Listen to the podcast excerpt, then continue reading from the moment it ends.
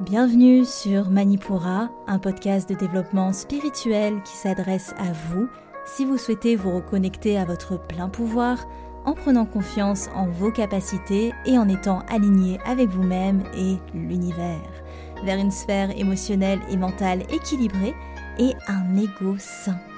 Je suis Amba, énergéticienne, tarot, astrologue, et ma mission est de vous aider à développer toutes les ressources déjà en vous. À travers des outils comme l'énergétique, l'astrologie et la cartomancie, mon objectif est de vous rendre acteur de votre mieux-être et indépendant sur le chemin de votre spiritualité. Je vous souhaite une excellente écoute. Bonjour à tous et bienvenue sur le podcast Manipura. Je suis ravie de vous retrouver aujourd'hui pour ce nouvel épisode thématique et un épisode tout en simplicité, simple et efficace, où je vais vous donner plusieurs pratiques énergétiques simples, et faciles à mettre en place pour votre habitation.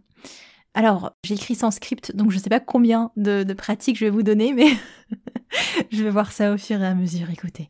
Alors, on est parti. Avant toute chose, oula, oula, où ai-je ma tête? Avant toute chose, je vous lis un avis qui m'a été laissé par Marie-Laure qui dit je viens de recevoir mon thème natal, c'est waouh, tout est juste, juste moi, et je le comprends enfin.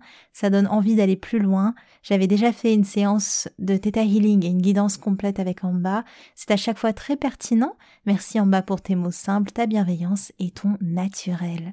Merci beaucoup Marie-Laure pour ton avis. J'ai été vraiment ravie de faire ces séances avec toi. Et si, comme euh, Marie-Laure, vous voulez me laisser un petit avis, ça se passe sur votre plateforme d'écoute en me laissant une note, ou alors vous pouvez venir me voir sur Instagram, c'est en bas point de Manipura, ça n'a pas changé. Et d'ailleurs sur euh, Instagram, je mets souvent des reels, enfin des petites vidéos courtes dans la semaine avec des compléments, euh, des réflexions. Vraiment, il se passe beaucoup de choses sur Instagram. Je suis assez active, donc n'hésitez pas à nous rejoindre. C'est du contenu en plus pour vous accompagner durant votre semaine.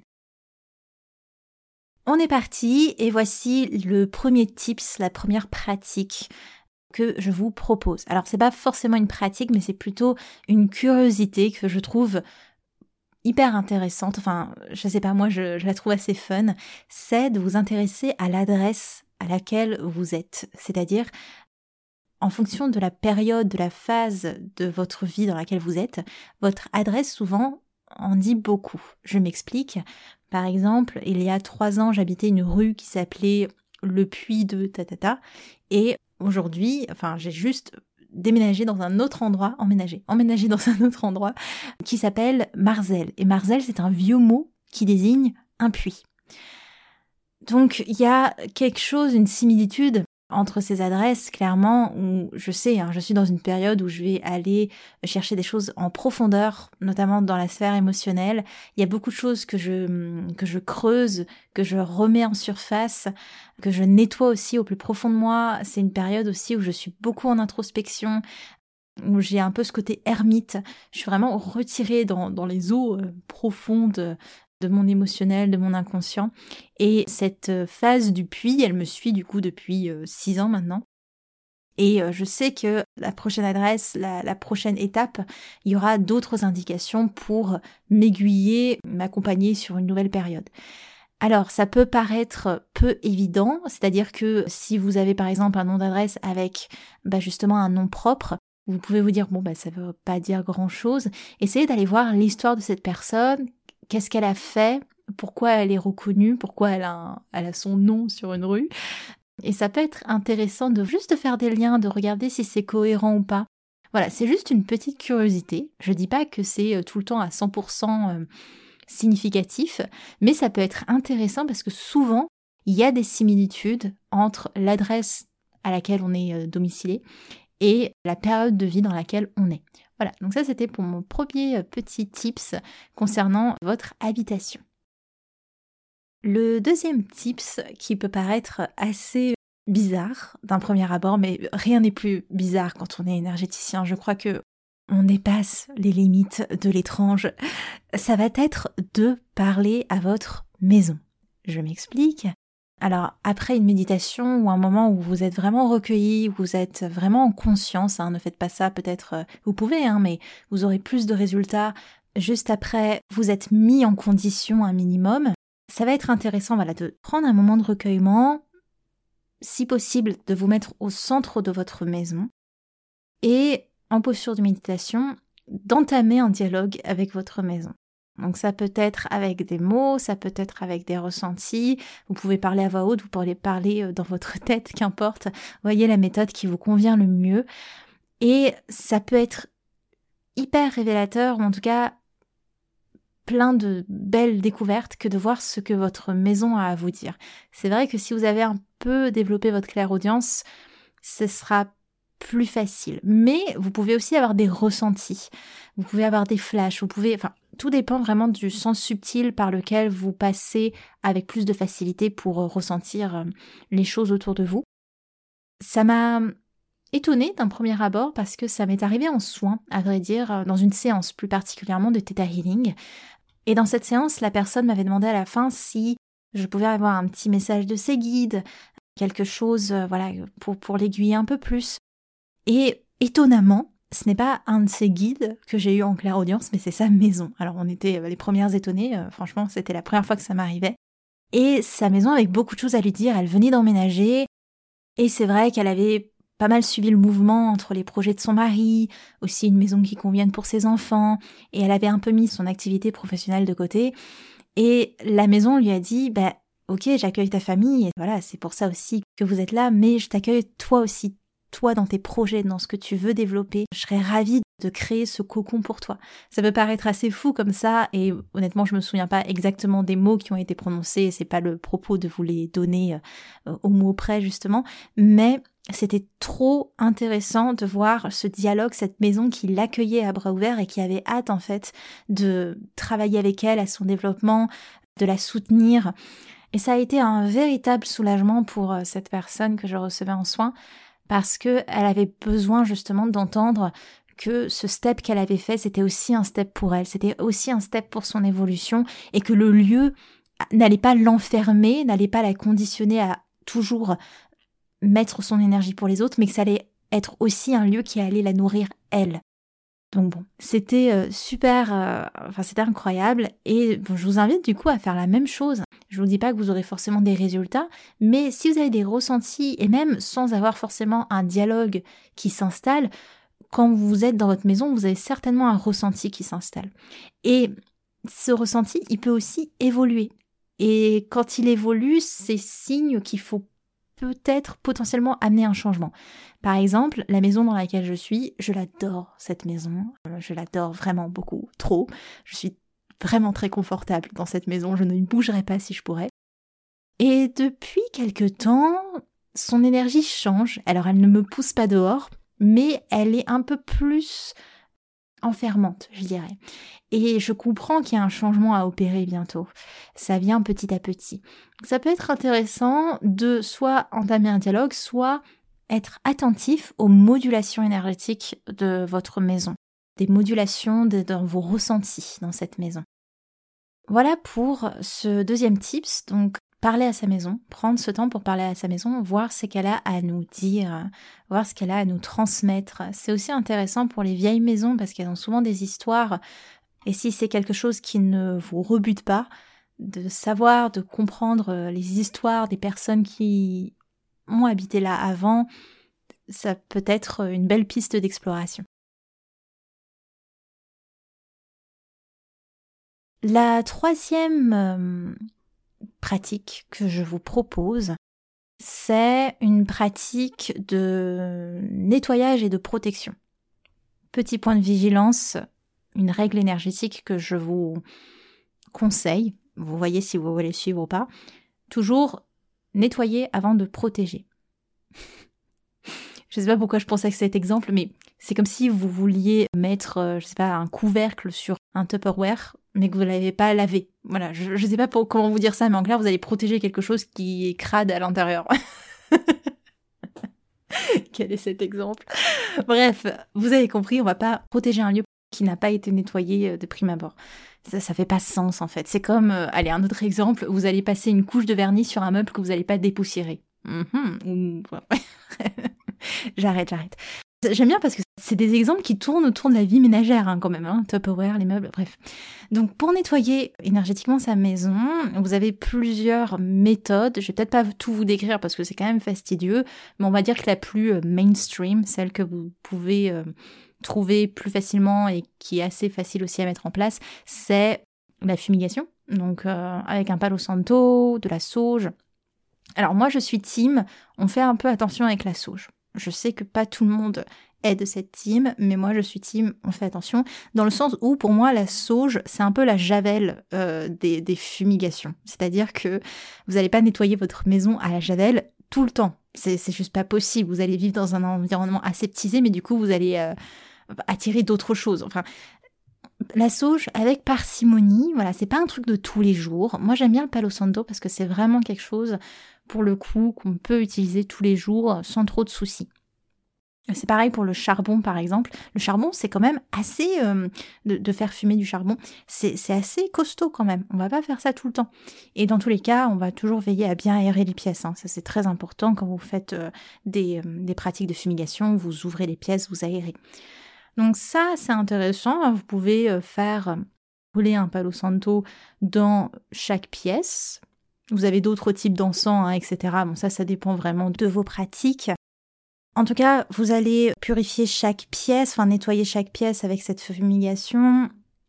Tout ça, c'est pour un petit nettoyage. Ou ce que je vous conseille aussi, c'est si vous avez eu une dispute dans une pièce, c'est bien de passer un petit peu d'encens après, histoire de purifier un peu l'air de la pièce, d'évacuer certaines choses. Ça, ça peut être pas mal. Après, si vous voulez faire un gros nettoyage, tout dépend de vos besoins, je dirais. C'est-à-dire que si vous sentez que votre habitat, vous le partagez avec d'autres euh, entités euh, qui sont juste là pour être là, hein. souvent euh, on a une vision très négative des entités, mais souvent elles sont pas forcément là pour nous, enfin elles sont 99% pas là pour nous embêter en général.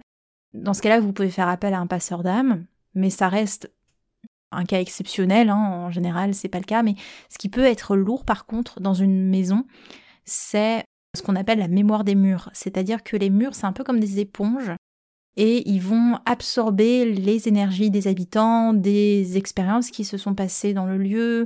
Et c'est pas forcément des choses tout le temps négatives, mais c'est juste que forcément, imaginez que vous avez des personnes qui ont vécu dans un lieu et c'est comme si on n'avait jamais ouvert la fenêtre. Il y a encore entre guillemets les odeurs de ces personnes.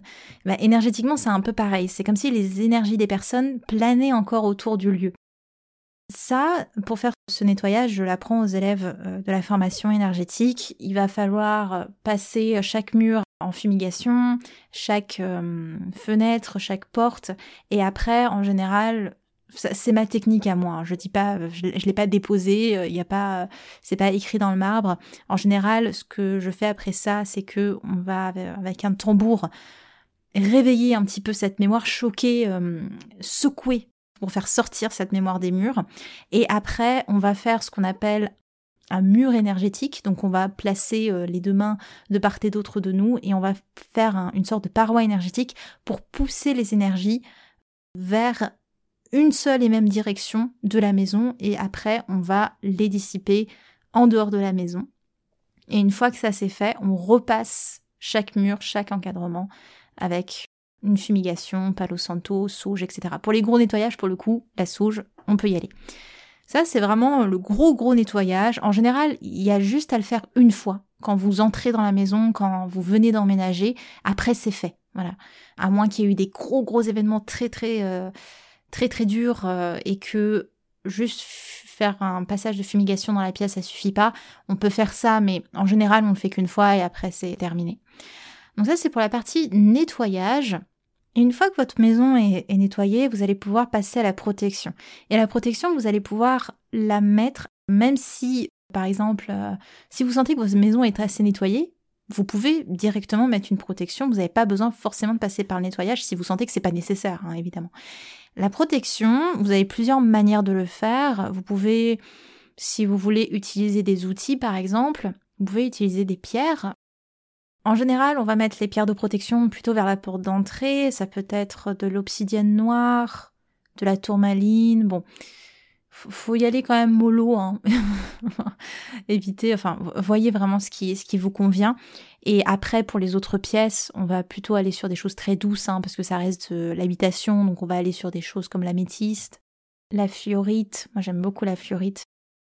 Si vous voulez garder une meilleure atmosphère, défaire un peu la négativité, vous avez aussi la pierre de lune, la pierre de lune pour le contentement, pour euh, garder un foyer heureux, le quartz rose pour les chambres, je déconseille quand même le cristal de roche dans le sens où c'est un amplificateur, donc euh, il amplifie tout, même le négatif. On va éviter quand même de mettre du cristal de roche partout. C'est une super pierre, hein. c'est vraiment une super pierre de rechargement, mais ça recharge tout. donc euh, voilà. La kunzite aussi, après les disputes, ça c'est pas mal. Bon, là on n'est plus dans la protection. Excusez-moi, excusez-moi. Je reviens dans le côté protection. Ce que vous pouvez faire du coup, c'est utiliser des outils. Vous avez aussi le sel. Alors le sel, c'est plus dans un... Ça rentre dans le nettoyage, mais ça peut être aussi une forme de protection placée dans une coupelle dans un coin de pièce. Personnellement, je suis pas très fan de l'utilisation du sel. Pourquoi? Parce que déjà, il doit être changé régulièrement, vraiment. Il y a ce, cet effet absorption. Il faut régulièrement changer, enfin c'est un peu galère je trouve comme méthode, mais si vous êtes intéressé sur les différentes utilisations du sel dans la spiritualité, dans les pratiques spirituelles, sachez que j'en ai fait toute une vidéo sur mon Instagram, je vous mettrai le lien dans la description de l'épisode, si j'y pense, je vais y penser. Comme ça vous pourrez regarder un petit peu ce que je vous dis par rapport à ça, il y a quelques petits détails qui sont assez sympathiques. C'est pour ça que je vous dis, venez sur Instagram, en bas pour Manipura. Il y a plein de choses, plein de bonus, plein de petites choses que je rajoute. Donc ça c'est pour des outils. Après, pour la protection énergétique, ce que vous pouvez faire, c'est installer une bulle pour votre maison. Je m'explique encore une fois. Je ne sais même plus à quelle pratique on est là. Hein. J'ai perdu le, j'ai perdu le fil. je ne sais pas du tout comment je vais appeler ce podcast. Donc, pour la protection avec la bulle, c'est très simple. Vous allez tout d'abord apprendre à faire une bulle autour de vous. Et ça, je vous l'apprends gratuitement. Et oui, je vous ai mis en place un mini programme de euh, routine énergétique et il est accessible gratuitement dans le lien de la description de l'épisode. Et euh, sur ce programme, je vous apprends à placer votre bulle de protection pour vous-même. Et eh bien, ce qu'on va faire, tout simplement, une fois que vous savez le faire pour vous-même, je dis pas que c'est forcément évident pour tout le monde, il y a des gens qui vont pas bien fonctionner avec la bulle. Essayez, voyez si ça vous convient ou pas. Et tout simplement, vous allez étendre la bulle à votre habitation. Voilà, vous allez la faire grandir autour de votre habitation. Et après, pour les autres détails, je vous laisse aller voir pareillement dans, cette leçon en fait que je vous ai mis à disposition pour savoir comment faire. Allez, on va dire qu'on était à la troisième pratique pour le nettoyage, quatrième pour la protection. Donc la cinquième pratique que je vous propose pour votre habitation, ça va être de programmer votre porte. Encore une fois, il faut peut-être avoir une pratique de l'énergétique assez installée, mais c'est en fait dès que vous êtes à l'aise avec votre énergie, vous allez pouvoir comme programmer votre porte, passer un contrat avec votre porte et lui dire ce que vous laissez entrer et ce que vous ne laissez pas entrer. Pareillement, c'est pas un truc qui se fait euh, comme ça euh, entre deux courses. Vous allez vraiment prendre ce temps de vous centrer, de conscientiser le moment, de vous mettre en, en préparation. Plus vous allez y mettre de l'intention et de l'attention, plus ce sera efficace. Donc c'est un peu comme quand on tire les cartes. Si on tire les cartes avec très peu de considération, bah on va pas avoir des réponses de fifou. Et ben là c'est pareil avec la, la, programmation de la porte, mais même pour toute chose, hein, même parler à sa maison, etc. Mettez vraiment de la conscience et vous allez pouvoir programmer la porte de votre maison pour justement bah, que ce qui entre dans votre maison vous convienne. La sixième pratique que je vous propose, c'est c'est pas forcément une pratique énergétique, je dirais que c'est une pratique de bon sens que vous pourriez retrouver dans n'importe quel podcast de bien-être, c'est de bien compartimenter les différentes énergies des différentes pièces de votre maison. C'est-à-dire bah, ne pas travailler dans votre chambre, ne pas manger dans votre bureau, ne pas regarder du divertissement qui vibre très bas dans l'endroit où vous faites vos pratiques spirituelles. En fait, c'est juste, vous allez nourrir une certaine énergie dans chaque pièce et cette énergie va entretenir un taux vibratoire qui est propice à telle ou telle chose. Par exemple, dans la chambre, on va maintenir une certaine vibration qui va aider à l'endormissement, mais ne faites pas autre chose que, comme par exemple regarder la télé dans votre chambre. Pareillement pour vos, lieux de pratique spirituelle, si vous avez un lieu dédié, que ce soit une pièce ou juste un petit coin de la maison, essayez de garder ce petit coin uniquement pour vos pratiques. C'est important parce que vous allez créer, construire une certaine vibration lors de vos pratiques et autant en profiter en alimentant cette vibration et justement en ne la salissant pas, j'aime pas trop ce mot-là parce que vous salissez pas vos lieux, mais vibratoirement parlant, en mettant pas d'autres énergies qui soient basses ou qui ne soient pas adaptées au lieu tout simplement. Donc, désolé, j'ai ma chaise qui grince, c'est terrible. Donc, de vraiment compartimenter vos lieux, ne serait-ce que pour votre bien-être, mais aussi énergétiquement, ça a une réelle importance. Pour garder une certaine énergie, pour conserver cette énergie que vous nourrissez et pour vous aider quand vous entrez dans cette pièce à incarner cette énergie, à la ressentir, à la vibrer. Une septième pratique que je vous propose, pareillement, il faut s'y connaître un petit peu si vous avez une euh, pratique du pendule. Vous allez pouvoir évidemment tester les différents taux vibratoires de vos pièces. Ça peut être une belle entrée en matière pour comprendre les fluctuations énergétiques que vous pouvez ressentir dans différentes pièces de la maison. Et après, si vous vous y connaissez en aménagement, ce qui n'est pas du tout mon cas, euh, je parle par exemple du feng shui ou ce genre de pratique, vous allez pouvoir aussi adapter en fonction et après checker au pendule si vibratoirement parlant, ça a changé quelque chose ou pas.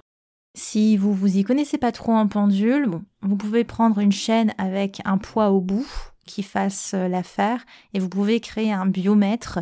Un biomètre, c'est euh, vous pouvez dessiner avec un compas un, arc de cercle que vous allez diviser en plusieurs parties et vous pouvez diviser plusieurs parties soit avec une échelle, par exemple de 0 à 100, ou soit vous pouvez mettre euh, des parties avec marqué vibration pathogène vibration harmonieuse, vibration saine, vibration revitalisante. Et vous voyez, vous vous demandez pareillement en conscience en vous mettant en condition vers quoi tend le taux vibratoire de cette pièce. Ça peut être des petites solutions. Après, c'est vrai que si vous avez une pratique du pendule, plus vous pratiquez quelque chose, plus vous avez des résultats probants. Hein. C'est tout à fait normal pour euh, absolument tout dans la vie, évidemment. Mais on peut déjà avoir quelques petites pistes, on peut essayer. Et je vous conseille de nourrir votre curiosité. C'est primordial si vous voulez justement ben, apprendre à vous découvrir, apprendre à tâter un petit peu l'énergétique. Il faut être curieux et c'est beau d'être curieux, donc euh, c'est une petite méthode que je vous propose là.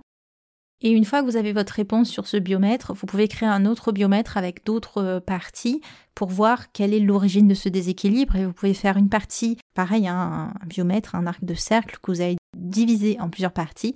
Une partie vous allez pouvoir mettre géobiologie. Est-ce que c'est par rapport à la, géobiologie du lieu, donc euh, la qualité du sol, enfin même sur quoi est basée votre habitation? Euh, Est-ce que c'est architectural? Est-ce que c'est la disposition des murs, la manière dont ça a été fait? Est-ce que c'est électrique, donc justement des vibrations, des ondes qui sont gênantes. Est-ce que c'est paranormal, donc euh, est-ce qu'il y a des entités pas très loin?